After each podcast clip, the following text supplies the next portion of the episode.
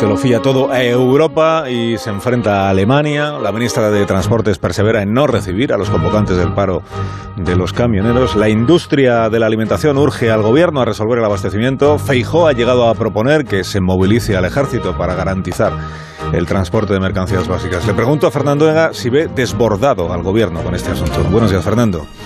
Muy buenos días, Alsina. Después de escuchar la relación de hechos y personas que acabas de hacer, sería inútil negar el desbordamiento del gobierno.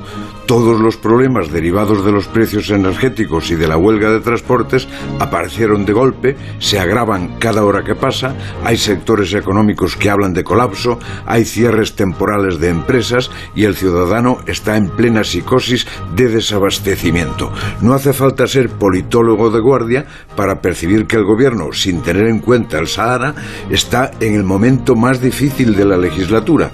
Lo que ignoro es si el gobierno mismo se siente desbordado, porque hoy tengo la sensación de que Sánchez se toma esto como un nuevo manual de resistencia o de supervivencia, no cambia su calendario, no hará nada hasta el día 29 y no dirá nada hasta el día 30.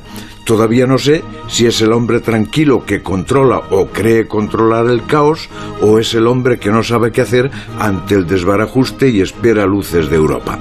Lo sabremos en día a días. Por eso mi pregunta no es si está desbordado el gobierno, sino si está desbordado el país. Y creo que es el país, Alsina.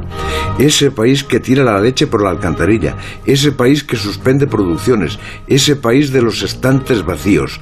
Hace un mes soñaba con el milagro de la recuperación rápida y el maná de los fondos europeos.